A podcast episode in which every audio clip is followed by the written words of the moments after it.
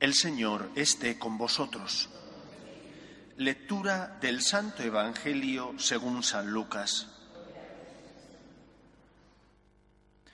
En aquel tiempo dijo uno del público a Jesús, Maestro, dile a mi hermano que reparta conmigo la herencia. Él le contestó, Hombre, ¿quién me ha nombrado juez o árbitro entre vosotros? Y dijo a la gente, Mirad, Guardaos de toda clase de codicia, pues aunque uno ande sobrado, su vida no depende de sus bienes. Y les propuso una parábola. Un hombre rico tuvo una gran cosecha y empezó a echar cálculos. ¿Qué haré? No tengo dónde almacenar la cosecha. Y se dijo, haré lo siguiente, derribaré los graneros y construiré otros más grandes y almacenaré allí todo el grano y el resto de mi cosecha. Y entonces me diré a mí mismo, hombre, tienes bienes acumulados para muchos años, túmbate, come, bebe y date buena vida. Pero Dios le dijo, necio, esta noche te van a exigir la vida. Lo que has acumulado, ¿de quién será? Así será el que amasa riquezas para sí y no es rico ante Dios. Palabra del Señor.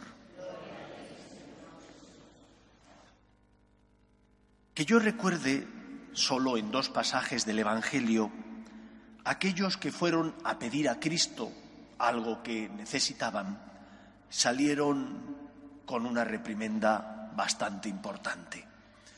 Uno es el caso de hoy un señor, como hemos escuchado, que le dice a Jesús que haga justicia para que su hermano comparta la herencia. Y el otro es el caso de Marta, la hermana de María, que le dijo al Señor, Señor, ¿no te importa que mi hermana me haya dejado sola con el servicio? En ambos casos, Dios que ve en el fondo del corazón, Cristo que sabe por qué lo piden, le da la medicina que necesitan. En el caso de Marta, le dijo que andaba inquieta y nerviosa con tantas cosas, le dijo solo una es importante. Y en el caso de hoy, le dice a este señor que no sea codicioso ni avaricioso, que de qué le vale amasar fortunas si posiblemente mañana le vayan a pedir la vida. Dios sabe lo que nos conviene, porque es Dios. Dios ve en el fondo de tu corazón y antes que tú vengas a presentar la ofrenda, el Señor ya sabe lo que tú vas a pedirle y sabe lo que necesitas. Verbalizamos, expresamos las peticiones porque es algo necesario para nosotros. El ser humano se comunica de esa manera, pero Dios, que te ama y que es Dios, antes que tú vengas, ya sabe lo que tú necesitas. Por eso examinemos nuestras peticiones.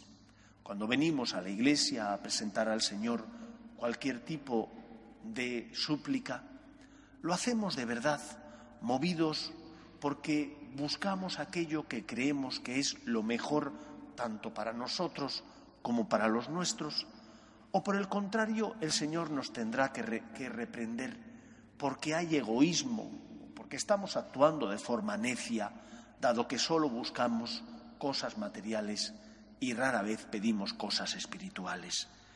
Si estamos necesitados, hacemos bien en venir a pedir al Señor. En pedir con confianza. En pedir significa no en exigir, sino en pedir suplicando aquello que necesitamos. Pero en pedir bien, porque muchas veces pedimos mal al solo pedir cosas que son materiales y al olvidarnos aquello que es espiritual y que sería más importante que lo otro. Por eso, examinemos nuestra conciencia miremos y revisemos qué es lo que le pedimos al Señor.